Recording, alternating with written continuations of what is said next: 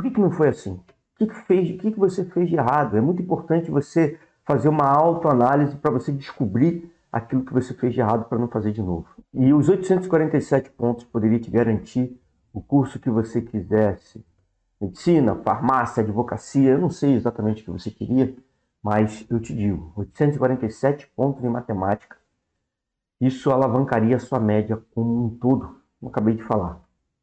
Agora é o seguinte, ó, você já deu a chance para os cursos tradicionais. O que é um curso tradicional? O que é uma preparação tradicional? Uma preparação tradicional é aquela voltada para a teoria. O centro de tudo é a teoria. Então você se pega decorando fórmulas, tentando entender toda a matéria antes de você continuar, antes de você é, prosseguir. Você tem que memorizar um monte de coisas antes de fazer exercícios.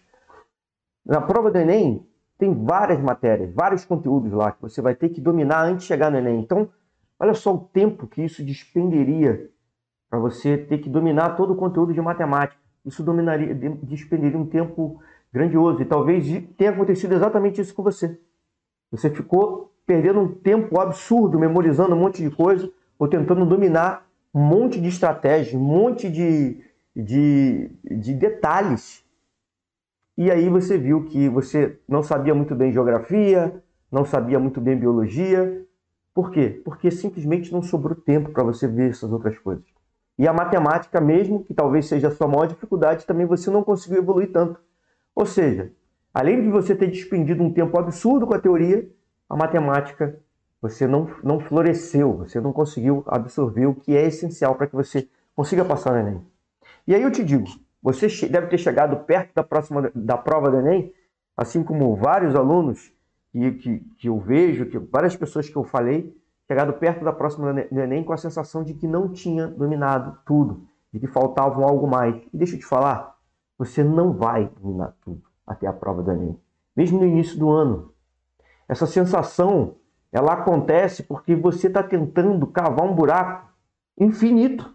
Você está tentando cavar, você acha que se você cavar, você vai chegar num determinado ponto e dizer, ah, não, aqui já está bom. Só que esse buraco ele não tem fundo. É, você vai ter que sempre tirar mais terra, mais terra, mais terra. E esse é o problema de você começar se preparando dessa forma.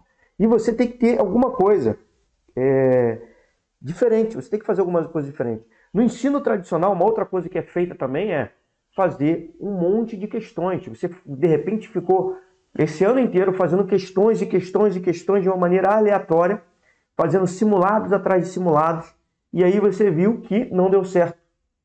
O ensino tradicional é esse, é isso que todo mundo faz. O que, que você tem que fazer diferente? Você já viu que isso não se adequa a você. Por quê? Porque não deu certo.